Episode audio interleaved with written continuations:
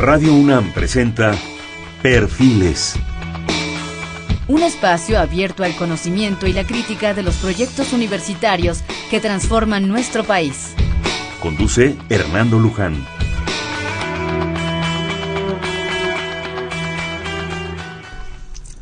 ¿Qué tal? ¿Cómo están? Buenas noches. Este es Perfiles, un espacio en donde conversar con las mujeres y los hombres que día a día forjan nuestra universidad. En esta ocasión hacemos un programa con el doctor Vicente Quirarte, miembro del Instituto de Investigaciones Bibliográficas de la UNAM. El doctor Quirarte es doctor en literatura mexicana por la Facultad de Filosofía y Letras de la Universidad Nacional Autónoma de México, donde es profesor, así como investigador del Instituto de Investigaciones Bibliográficas de la misma institución. Ha sido director general de publicaciones de la UNAM y director de la Biblioteca Nacional. Pertenece al Sistema Nacional de Investigadores en un alto nivel y desde 2013 es miembro de número de la Academia Mexicana de la Lengua, donde actualmente preside la comisión editorial. Su obra, que podemos decir, incluye libros de poesía, narrativa, teatro, crítica literaria y ensayo histórico. Su trabajo poético ha sido publicado tanto en México como en otros países. Algunos de los textos son como A veces la vida, Nombre sin aire y esas cosas tan de siempre. También se ha publicado cicatrices de varias geografías en series para sobrevivir en la ciudad, El cuaderno de Aníbal Egea, Sarabande, bueno, está en francés, mejor no quiero meter la pata, ¿verdad? Mejor lo dejamos así. Razones del Samurái, que me hizo favor en alguna ocasión de obsequiarme, un paraguas y una máquina de coser, en fin. También tiene una amplia labor ensayística, Peces del aire altísimo, invitación a Gilberto Owen, Ojos para mirar lo no mirado, los contemporáneos en las artes plásticas. En fin, yo no quisiera, si me permites, Vicente, prolongar esto demasiado. También decir, nada más por último, ha recibido el premio Javier Villaurrutia, el premio de dramaturgia Sergio Magaña, el premio 2010 del Instituto de Estudios Históricos de las Revoluciones en México, el premio Iberoamericano de Poesía Ramón López Velarde y el premio Universidad Nacional. Mejor, bienvenido Vicente, vamos a platicar. Muchas gracias Hernando, gracias por la invitación. En esta ocasión eh, yo quisiera que comentáramos, que platicáramos de eh, pues un libro muy actual de Vicente Quirarte que se llama Fundada en el Tiempo, aires de varios instrumentos por la Ciudad de México, editado por el Departamento de Literatura de la UNAM, Textos de Difusión Cultural de la UNAM, y es edición del 2014, si mal no veo.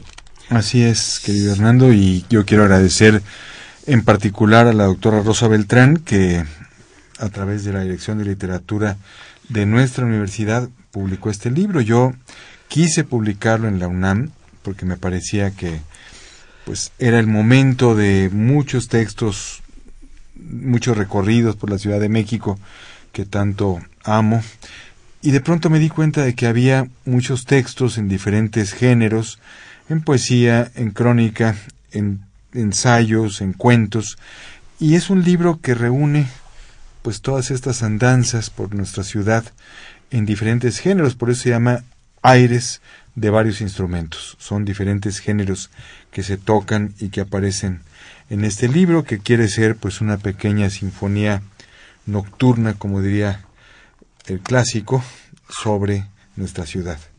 Realmente es un libro que yo cuando lo recibí había leído una, crónica que te hicieron una entrevista, la presentación en la Gaceta, eh, y desde ahí me empezó a, morder el gusanito de que yo quería hacer esto.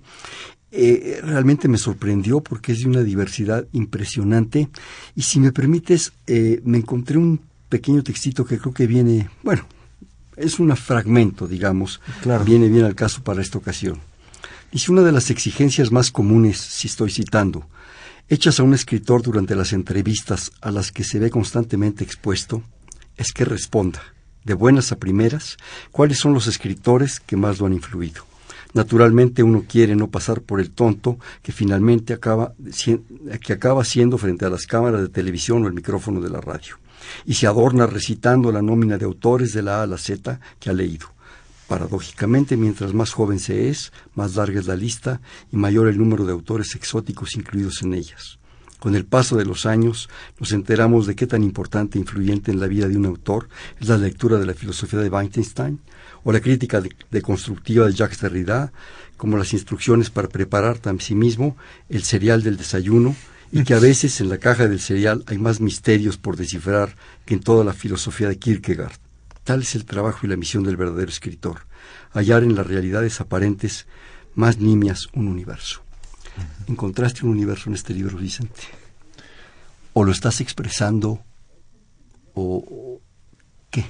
No, pues yo creo que aquí hay textos de mucha procedencia y ni siquiera me acordaba que había escrito yo esto. Aquí está, lo, no estoy inventando. Lo cual está bien, está bien que uno olvide lo que escribe. Sigo creyendo lo que, suscribo lo que dice el que escribió esas líneas. Si mal no recuerdo, es el texto que se llama Aventuras para el hombre araña. Y te quiero contar, Hernando, eh, cuando parte de ese texto leí en, es. en Morelia, eh, me acuerdo que alguna señora, no, un muchacho le dijo a su madre, para que veas cómo también los cómics sirven para algo. Y es un texto que tiene que ver con todo este descubrimiento del hombre araña. Cuando yo estaba en tercer año de primaria, el hombre araña llegó a la Ciudad de México. Y eso fue un suceso extraordinario. Para mí me cambió la vida, ponerme en contacto con este héroe que comparte tantas cosas de la vida diaria. Superhéroe lo, Sí, es un superhéroe, pero que si está tan cercano a nosotros y ha tenido una vida tan prolongada, gracias al cine, pues ha tenido una resurrección extraordinaria. Y es un héroe, como bien lo dice su creador, con problemas cotidianos próximos a los que vivimos cada día. Es un héroe al que no le alcance el dinero, aunque él con sus poderes podría asaltar un banco, pero tiene toda una ética que le impide hacerlo. Se quiere hacer una super torta y resulta que todo lo que tiene en el refrigerador está echado a perder, nunca tiene dinero, nunca le pagan sus fotografías. En fin, es un superhéroe que en su personalidad humana sufre y padece lo que cualquier joven. Recuerdo que al final de esa conferencia un muchacho se me acercó y me dijo, ¿me puede dar la su texto de la conferencia? Yo le dije, no te lo puedo dar porque tengo que hacer una, tiene unas modificaciones que le hice a mano, pero te lo mando por correo electrónico. Y él me contestó, no tengo ni computadora, soy más pobre que Peter Parker. Entonces creo que eso refleja muy bien lo que significa el hombre araña y su doble personalidad, y en general los superhéroes. ¿no? Eh, yo en ese sentido eh, insisto en la permanencia de los superhéroes porque son esa parte de todo adolescente que tiene esta división y esta doble vida de vivir heroicamente una juventud incomprendida y realizar su propia individual aventura. Pero yo no quisiera que nuestro público piense que estamos hablando de cómics nada más. Frente a Peter Parker, el hombre araña, de repente aparece Ramón López Velarde. Arthur Rimbaud. Otro superhéroe. Otro superhéroe, que no se discuta más eso. Arthur Rimbaud, otro superhéroe. Super superhéroe. Benito Juárez. Otro superhéroe. La familia Burrón, familia de superhéroes. Bueno, sí, sí, me parece un punto de discusión interesante que los pongas como, como superhéroes porque sí lo son. Me parece que, eh, de acuerdo con esta definición de Oden, hay héroes éticos, hay héroes estéticos y hay héroes religiosos. Me parece que en esa división, en esa división podríamos incluir a todos ellos, pero perdón, te interrumpí, no, Hernando. Realmente es, eh, es parte del encanto de este libro. Yo cuando de repente normalmente trato de, leer un cierto orden, el título, voy despacito, paso al índice que voy a leer. Y cuando vi la diversidad, dije, caray, ¿a qué me voy a enfrentar?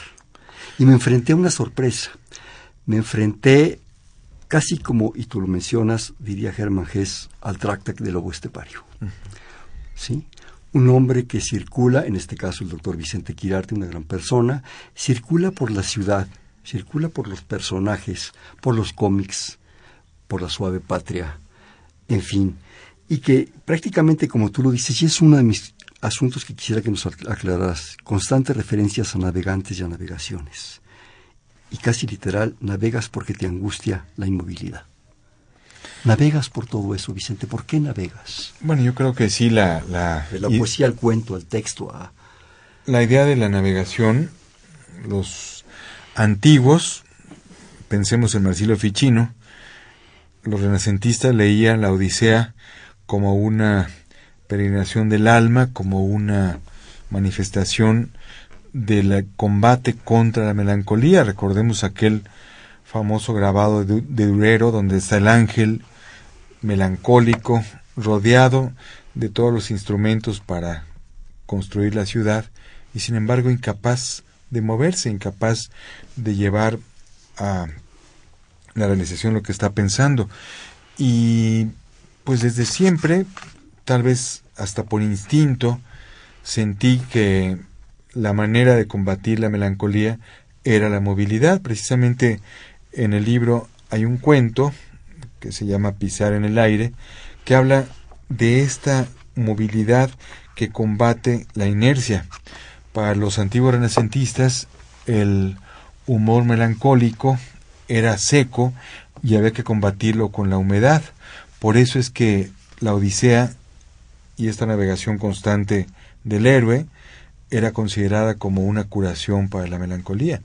Y sí, la, la vagancia, el vago con oficio que es el flaner, el caminante de la ciudad, pues es el que finalmente a través de la movilidad combate la melancolía. Yo sigo creyendo eso. La única forma de combatir la inercia y la el carácter sedentario pues es a través de la movilidad. Después pasamos a pisar en el aire, porque también es uno de que que nos comentes. Se me hizo extraordinario, me encantó. Pero la Odisea es como un viaje iniciático. Así es. ¿Verdad? Ese, ese pisar la ciudad, ese circular por ella desde, desde muy joven, ese expresarla de esta manera, ha sido una especie de viaje iniciático o ha sido un viaje iniciático para ti.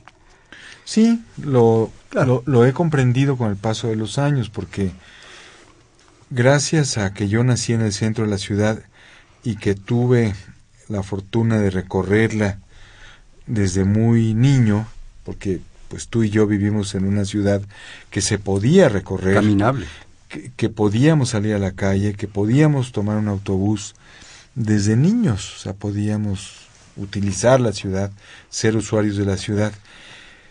Y precisamente desde entonces comencé a entender que las que bueno eso lo, lo, entendí con el paso de los años que la, la salida es una forma de iniciación. Pienso en el niño Guillermo Prieto que tenía su casa en la calle de Mesones, en una vinatería en Los Altos, y él escuchaba la cantidad de barbaridades que decían todos los parroquianos del lugar, de la vinotería, como se llamaba entonces, no vinatería, sino vinotería, en el siglo XIX, y claro, él iba registrando todo eso, se le iba quedando en la memoria. Entonces supongo que también eh, yo fui ese niño que iba recogiendo todas estas imágenes que después se han reflejado pues en mi fervor por la familia Burrón, en mi amor por el cine, la época de oro, porque finalmente toda esa ciudad que aparece en blanco y negro, pues es la ciudad de mi infancia, la ciudad del puente Nonualco, la ciudad de las vecindades reflejada por Juan Bustillo Oro, la, el vocabulario de Cantinflas, la actuación de Joaquín Pardavé, pues todo eso. El Callejón del Cuajo. Sí, pues todo el Callejón del Cuajo de la familia Burrón, todo eso forma parte de mi educación sentimental. Yo cuando descubrí la familia Burrón fue maravilloso porque me di cuenta de que ese ambiente en el que yo había nacido, pues tenía un gran historiador que era Gabriel Vargas, que durante medio siglo, como bien sabes, pues hizo la biografía de esta gran ciudad en todas sus clases sociales, porque no solamente habló de las clases populares que habitaban la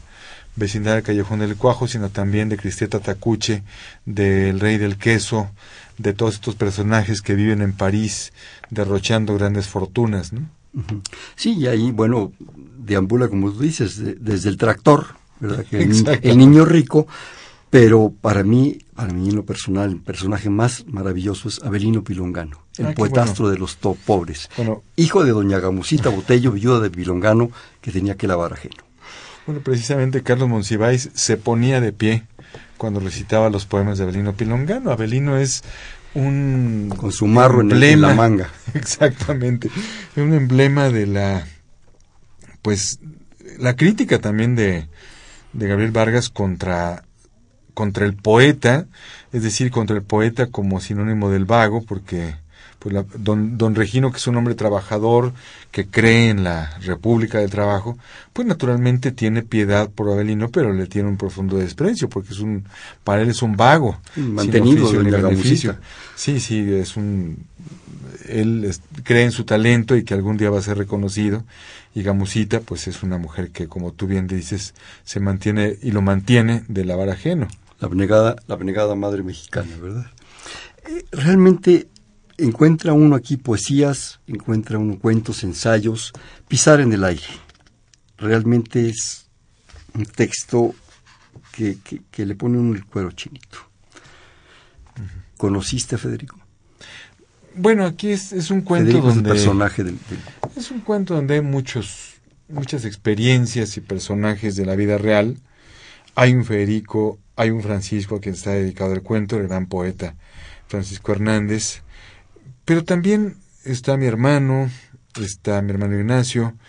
Es una mezcla de muchas cosas, de por supuesto cosas que leí, cosas que viví, y pues básicamente es un cuento que tiene que ver con esta capacidad de correr y de vencer a través otra vez de la movilidad, la melancolía y la terrible depresión.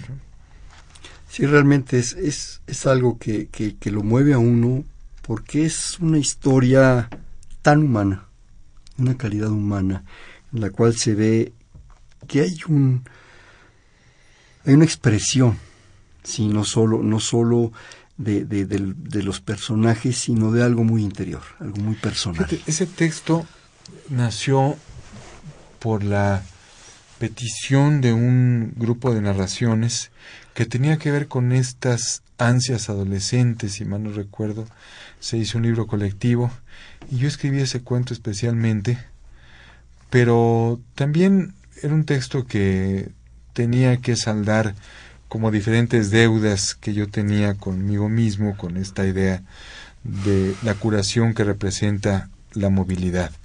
Yo recuerdo cuando iba con mi hermano Ignacio a correr y pues no tenía más remedio que correr, no o sea, ahí sí no teníamos ninguna otra posibilidad de, ni de deprimir ni de pensar en nuestras propias soledades, sino utilizar el cuerpo. Y de eso, de eso trata el cuento, no trata de ser no, bueno, yo, yo sí creo que toda la literatura es de superación personal, la palabra está muy devaluada, pero el Quijote es un manual de superación personal si lo sabemos leer.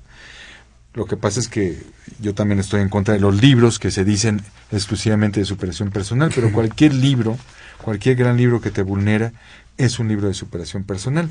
Y este cuento pues quiere ser, creo, un poco esa idea de que a través de la movilidad, a través de la carrera, a través de la, del ejercicio del cuerpo, pues también se combaten los males del alma. Y lo creo y lo sigo creyendo y lo sostengo absolutamente. De repente el libro me da la sensación, la impresión de que es literatura, es poesía, es, es pero es una expresión muy personal tuya. Es una, es una forma de expresarte y de compartirte con los demás, con los otros. Pues lo que pasa es que es un libro de muchos años, es un libro que tiene eh, poemas, tiene crónicas, tiene cuentos, tiene ensayos, cuyo común denominador es la Ciudad de México. O sea, esa fue la idea de armar este libro, eh, rendir un homenaje a la ciudad y tratar de hacer esta declaración de amor. Yo creo que a esta ciudad hay que quererla, bastante odio existe en ella para que todavía le carguemos la mano. Yo pienso que la forma mejor de dominarla es a través del amor, a través de declararle el amor, a través de tomarla por la cintura y darle un beso en la boca, seducirla, conquistarla y no dejarse vencer por ella. Eso me parece muy fácil. Lo más fácil y lo más inmediato es caer en el lugar común de despreciarla y decirle que es la culpable de, todos, nuestros males. Exactamente.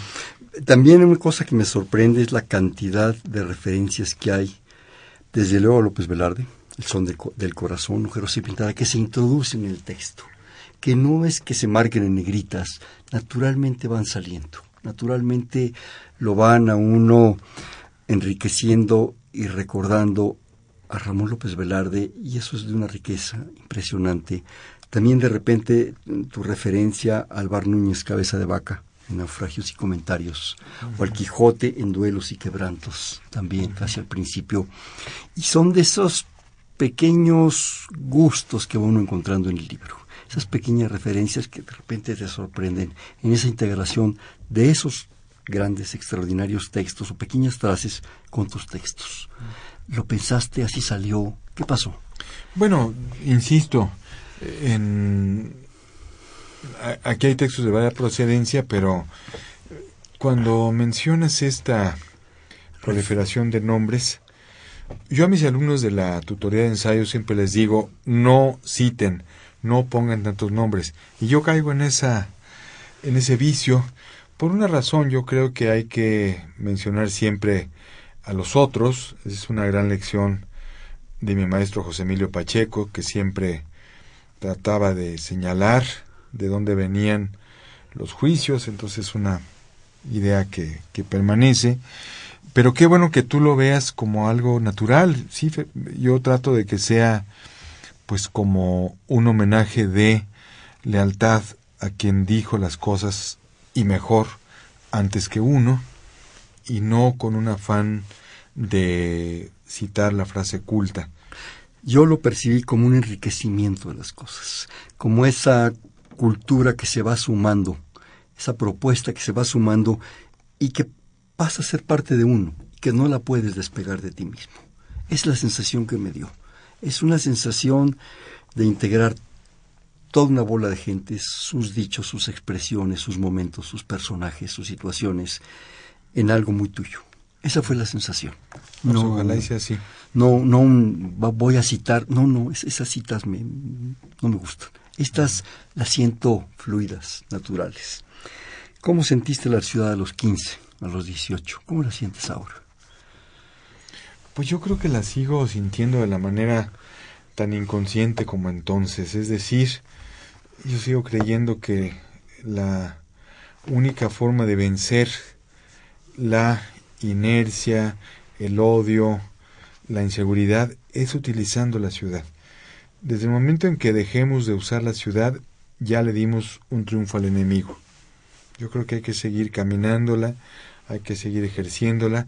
Y la, el ejemplo lo dan los jóvenes. Yo creo que ahora cada vez más aman el centro de la ciudad, lo ejercen, lo ocupan. Vamos a poner, por ejemplo, el barrio del Escandón. El Escandón es una colonia que ante la oferta ya ocupada de la colonia Condesa o de la Roma, que cada vez se convierte también en una colonia de moda, pues los jóvenes han optado por el Escandón o por el centro mismo y cada vez hay una utilización mayor de la ciudad. Creo que también eh, la utilización de los espacios públicos, por ejemplo, las fuentes que están cerca del Monumento de la Revolución, pues son utilizadas por la por la gente que no puede ir a las playas. O sea, a mí me parece la, la ruta ciclista de los domingos desde el auditorio hasta el Zócalo también es una forma de utilización de la ciudad. Y tal vez estoy respondiendo a tu pregunta, ¿cómo la vivía entonces, cómo la vivo ahora? Yo creo que igual, con la misma... ¿La sigues caminando? Alegría, sí, sí, sí, absolutamente.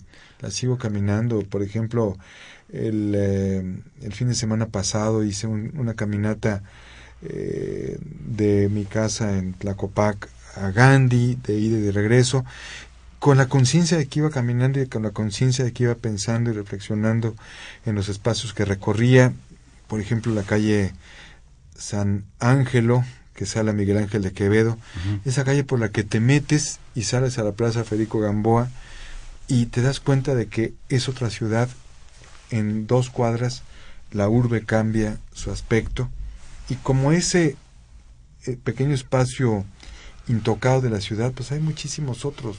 Incluso pienso en la plaza de la eh, de la Conchita en Coyoacán o la plaza atrás de la iglesia de San Lorenzo en pleno centro de la ciudad. Hay espacios absolutamente intocados o que, que allí están y que han estado toda la vida.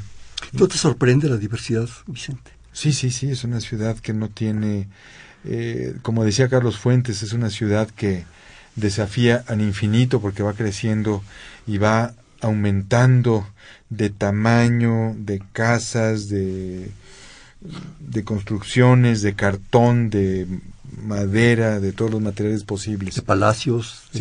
Por eso, por eso dice Carlos Fuentes que es una ciudad que desafía al infinito. Sí. Y parte de la riqueza del libro es las poesías. Las poesías que insertas, que incluyes aquí. Y yo quisiera, si me permiten, y, desde luego tú, Vicente, leer una que, realmente me encantó. Se llama Preludio para desnudar a una mujer. Dice que, este, de que esté, perdón, de preferencia muy vestida por eso es importante que las medias sigan cada contorno de sus muslos, que disfruten la pericia, el estilo del tornero, que supo darles curva de manzana, maduración de fruto al punto de caída, disfruta de la tela perfumada, encima de los jabones y los ríos, la encima. Su vestido es la piel que ha elegido para darte. Primero, las caderas. Es la estación donde mejor preparas el viaje y sus sorpresas. Cierra los ojos, ya has pasado el estrecho peligroso que los manuales llaman la cintura, y tus manos se cierran en los pechos, como saben mirar las ciegas sabias el encaje barroco de la cárcel, que apenas aprisiona dos venados encendidos al ritmo de la sangre. Si los broches y el tiempo lo permiten, anula esa defensa mientras mira sus ojos, desliza el, desliza el sostén y si protesta, es tiempo de estrecharla. Acércala a tu boca y en su oído dile de las palabras que son mutuas. En un ritmo creciente, pero lento, trabaja con los cierres, las hebillas, los bastiones postreros de la plaza. Aléjate y admírala. Pronto será parte de tu cuerpo, y tu sed de morderla es tan urgente como la del fruto que anhela ser comido. Has esperado mucho y tienes derecho a la violencia, Deja que la batalla continúe y que el amor condene a quien claudique. Wow. Me encanta. Gracias por la lectura. No, no, no, es, es realmente un deleite. Tus poesías, comentar sobre ellas, yo quisiera que, que nos platicaras. Las que incluyes aquí. Yo creo que en ese libro aparece el primer poema que yo escribí sobre la ciudad, tal vez el, uno de los poemas más remotos, uno que se llama Elogio de la calle, que es precisamente tal vez el primer poema del libro.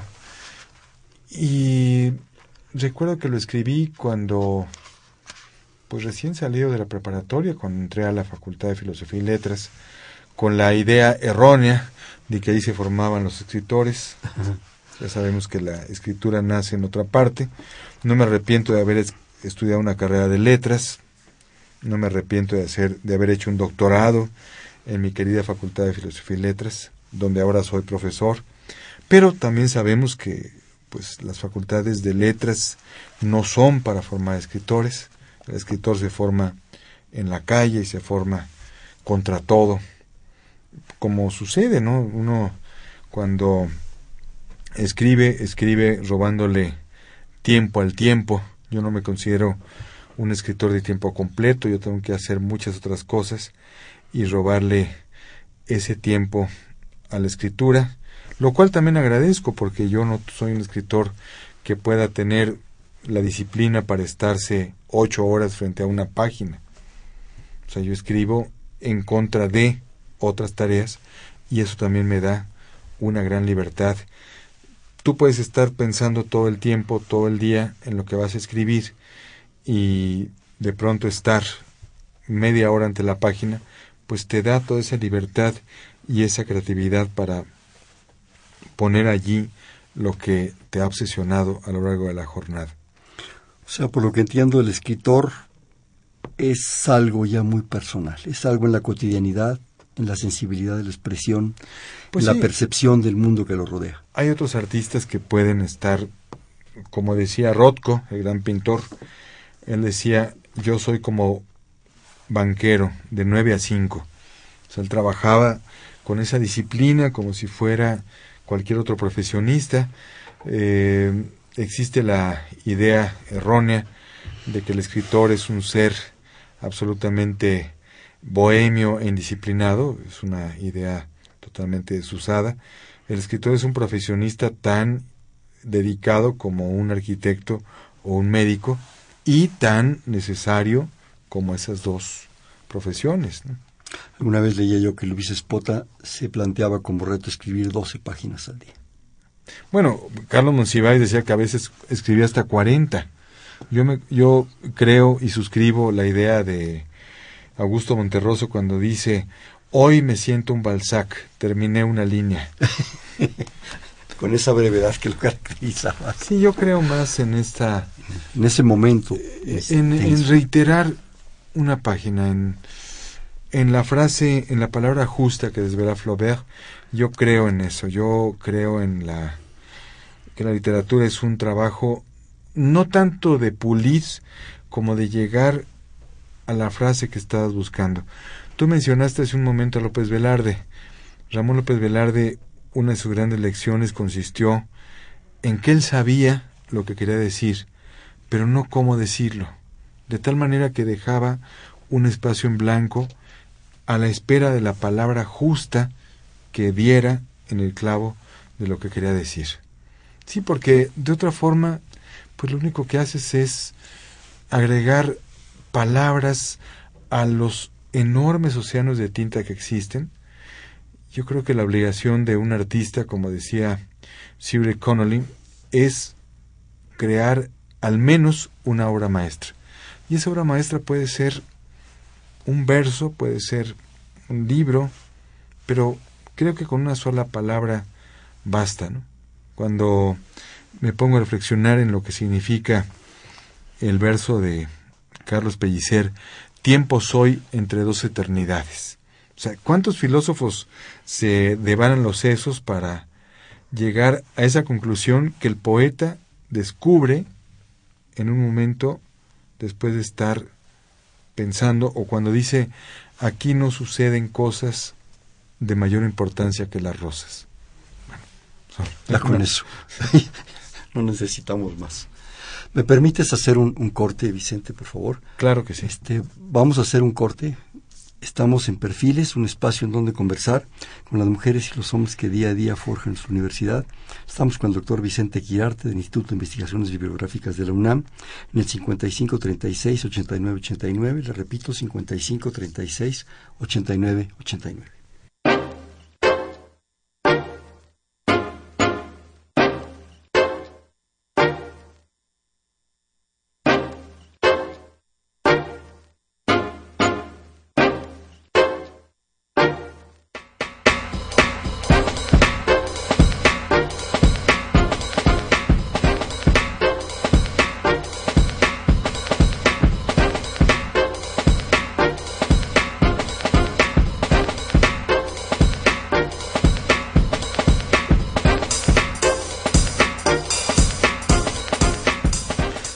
Noches, estamos en Perfiles, un espacio en donde conversar con las mujeres y los hombres que día a día forjan su universidad.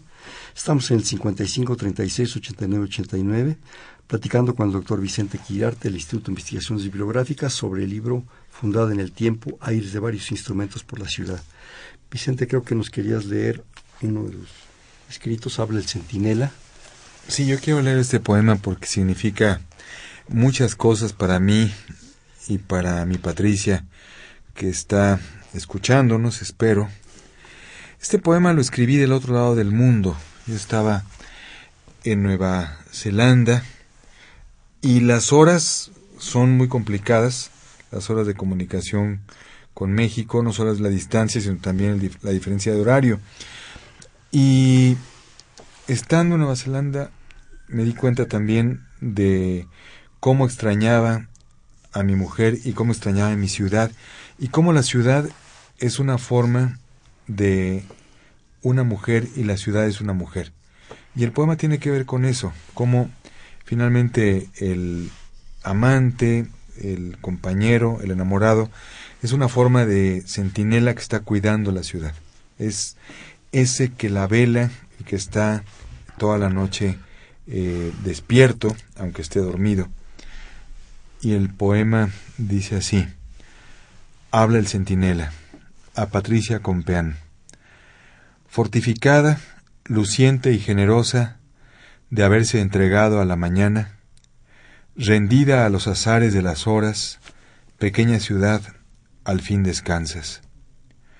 Duermen tus músculos de seda y debajo respiran sus andamios, ese mapa invisible que nunca se cansa de cantarte. No termina el trabajo de tu sangre, te penetra y te lava, y en incesante juego te mantiene. En la limpia terraza de tu axila se aroman con nueva fuerza tus rincones. Los paisajes bebidos por tus ojos viajan por otro espacio más abierto, y tus monstruos alquilan mariposas. Las caricias pendientes de tu boca, guerreras insaciables, también se entregan al cansancio. Sueñan la nueva hora de los pendones y el estruendo, la gloria del combate, y falanges, cabellos, humores que en ti misma se congregan, recuperan su sitio y sus trabajos. Llueve como si Dios no tuviera otra cosa que hacer en el planeta. Del otro lado del mundo, un solo centinela te custodia. No hay trabajo más alto que esperarte. Qué bonito.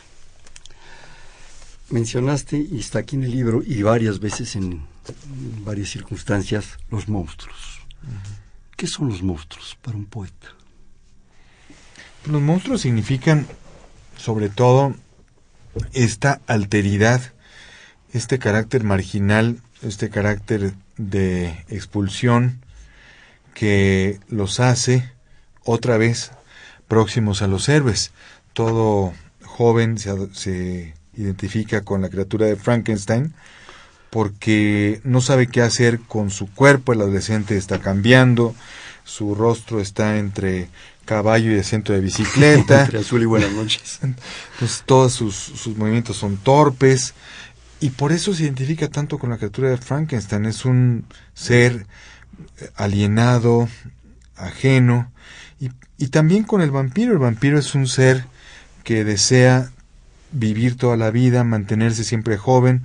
Recuerdo en alguna conversación con unos estudiantes cuando me decían, nos interesan los vampiros porque ellos no quieren morir y nosotros quisiéramos permanecer siempre jóvenes. O sea, cuando uno es joven, no piensa en que puede ser viejo, no piensa más que en el presente, lo cual es maravilloso. Si, cuando tú me preguntas qué pensaba yo a los 15 años, yo recuerdo que a los 15 años, hay una anécdota que sí tengo muy presente, fuimos a comer mi padre y yo, que tú conociste a mi padre, como Martín Quirarte, muy amigo de tu padre, de, de, de, Jesús María Luján. José María. José María Luján, perdón, don José María. Y fuimos a comer al restaurante. ¿La eh, Rambla? No, fuimos con, con Vicente Magdaleno a, a un restaurante que ya no existe en un lugar de nuestra muy noble y leal Ciudad de México. Me acuerdo perfectamente que yo cumplí 15 años y fuimos con Vicente Magdaleno, hermano de Mauricio, y fue una, una comida memorable porque pues era eh, ponerme en contacto con una figura, después lo, lo, aprendería con el paso de los años cuando estudiara pues el hermano de Mauricio Magdaleno, el autor de las palabras perdidas, el vasconcelista que había estado en todas estas aventuras del alma. Y además Vicente Magdaleno fue el primer poeta con quien tuve el privilegio de conversar, alguien apasionado, alguien tan conocedor de las más profundas voces de nuestra literatura, pero también todas estas andanzas juveniles con su hermano y esta gran aventura vasconcelista cuando la energía juvenil se vertía en las calles de nuestra ciudad. Mencionas al maestro Martín Quiarte, que haces muchas menciones de él, los que tuvimos, a lo mejor muy parcialmente, la fortuna de conocerlo, de verlo caminar por la facultad, en mi caso tener la fortuna también de, de una cierta relación un poco más intensa a través de mi padre, esas menciones a tu padre son sorprendentes su forma de ser. Lo vi, de repente lo vi caminando en la facultad. Ah, qué bueno. Me encantó eh, eh, sus, sus, correrías por la lagunilla a comprar libros en abonos, esa, esa sencillez con la que lo dice sin mayor petulancia, ni, no, no, no, es, es, el, es, es el intelectual, el académico, para el cual probablemente un libro era un tesoro. Y tú lo dices no solo en el contenido, sino en lo tipográfico. Era, era su vida esas cosas. Sí, yo le debo Me encantan esas referencias. Entre muchas otras cosas, el amor a esa criatura llamada libro, no solo en su contenido, sino en su continente. O sea, él me enseñó la, pues, el amor por la textura del papel, el amor por la caja tipográfica, por la marca de la tinta. Sí, yo le debo todas esas cosas, lo acompañaba mucho a la lagunilla y si me pongo a pensar en los libros que a su lado compré, pues uno de ellos fue, bueno, o que él me compraba. Recuerdo que en la lagunilla conseguimos una edición de la Pleiad de Rimbaud, me acuerdo perfectamente, me acuerdo ahora, porque eso ahora tengo la costumbre de apuntar con lápiz dónde compré el libro, quién me lo regaló, pero sí en esas andanzas por la lagunilla recuerdo que compramos esta edición de la Pleiad de Rimbaud que después he tenido en otras ediciones posteriores, pero esa en particular la conseguimos en la Lagunilla, al igual que la, la obra completa de Neruda o la edición de las obras de Becker. Y pues yo sigo un hábito de mi padre que consiste en mandar encuadernar los libros más queridos. Él solía repetir la frase de Vasconcelos de que el libro sin encuadernar no es libro, pero yo creo también que los libros deben estar bien vestidos para salir al combate, como decía Wellington sobre sus hombres. Me gustan mis hombres bien vestidos para el enemigo. Entonces yo creo que también los libros pues tienen la obligación de salir al combate y de durar eh, lo más que se pueda a través de sus vestiduras y eso son las, las encuadraciones pues permiten que un libro tenga una vida más durable. Yo creo que esos libros son los más valiosos porque además son momentos, son tiempos, son recuerdos, son situaciones que se dan y que quedan impregnadas en la memoria. Así es, sí, son libros que... Invaluables. Pues, sí, yo recuerdo, Hernando, cuando el terremoto de 85, del que en septiembre de este año recordaremos los 30 años, tres décadas, imagínate. Yo vivía en la colonia Roma, en un edificio llamado la Casa de las Brujas, que ah, todavía se mantiene en pie. Y la Plaza Exactamente, un edificio de principio del siglo XX. Y cuando nos desalojaron y nos dieron después la oportunidad de ir, nos dijeron que tomáramos lo que lo que pudiéramos en 15 minutos porque llevaba el ejército a acordonar la zona.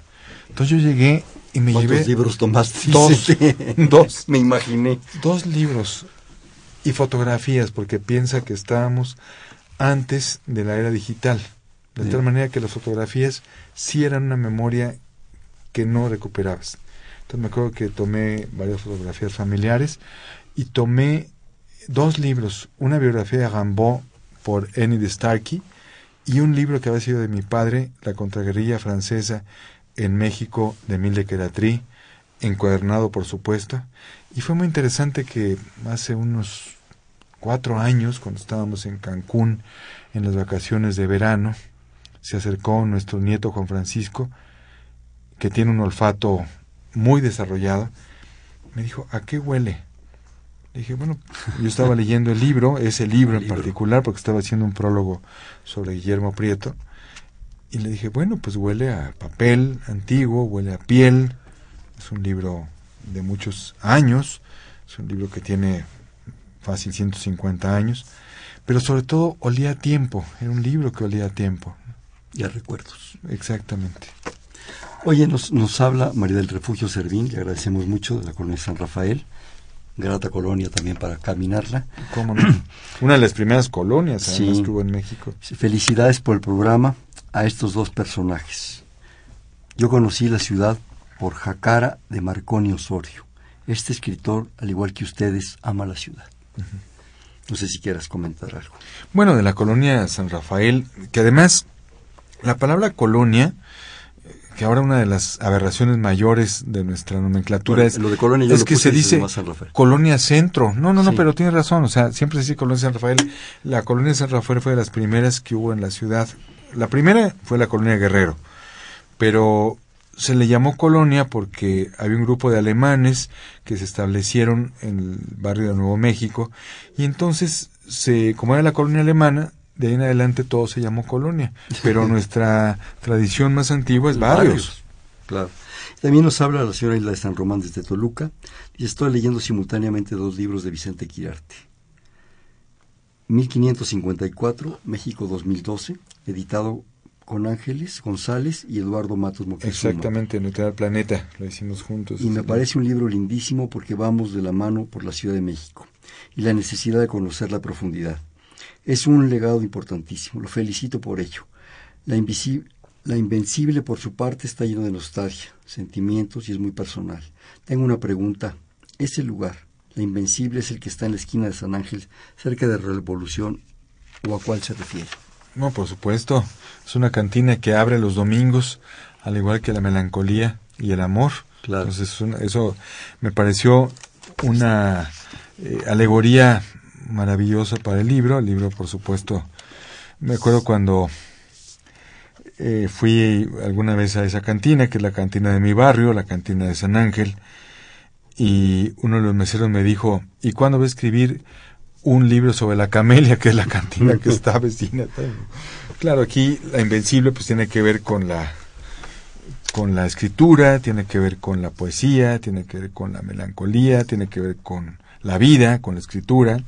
O sea, todo eso es invencible, pero hay que hacerlo porque no hay más remedio que intentarlo. ¿no?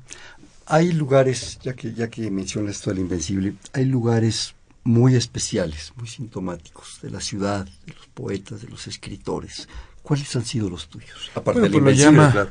lo llama Kevin Lynch en su libro sobre la ciudad, su libro teórico, él los llama hitos, hay hitos urbanos, y uno va teniendo esos lugares a los que regresa inevitablemente, eh, y pues por supuesto son eh, los sitios de peregrinación obligados.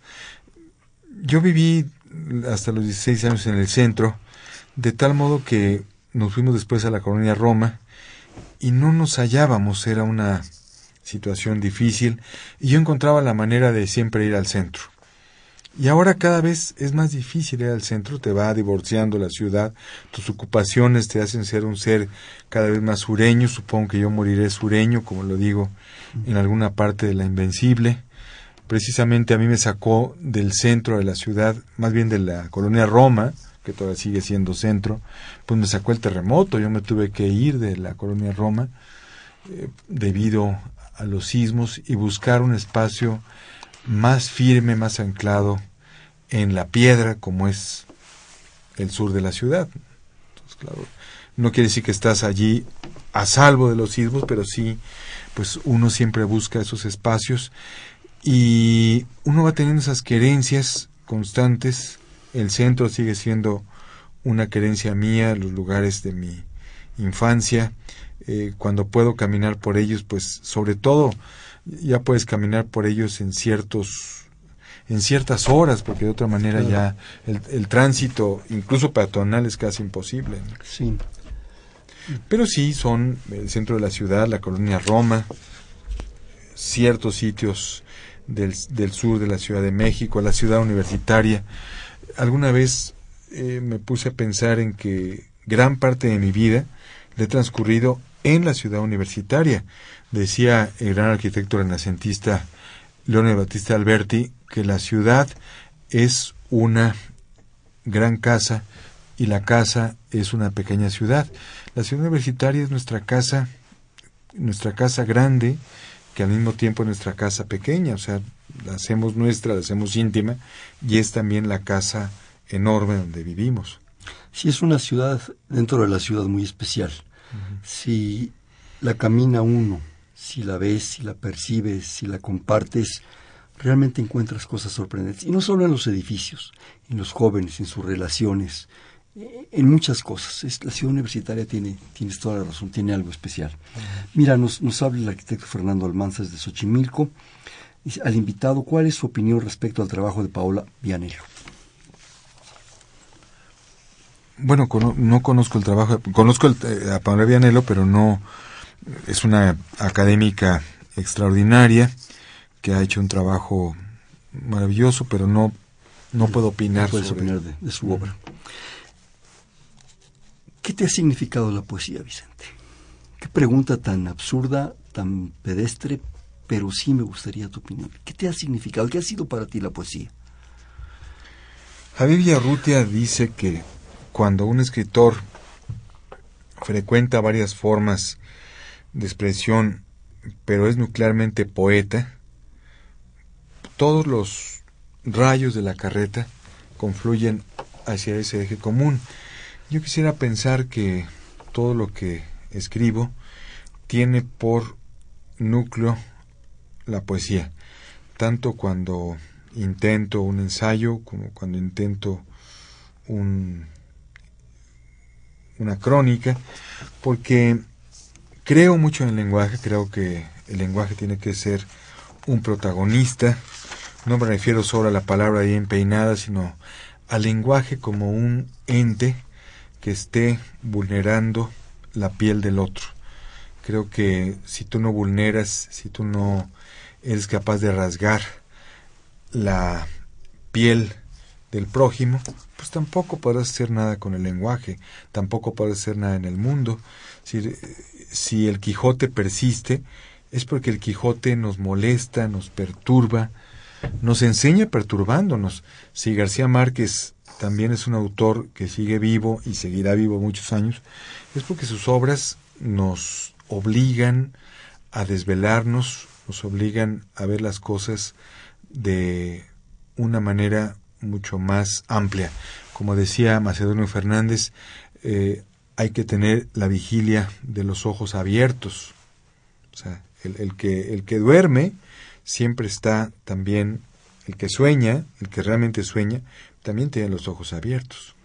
Oye, si me permites salir dos fragmentitos porque el tiempo se nos va.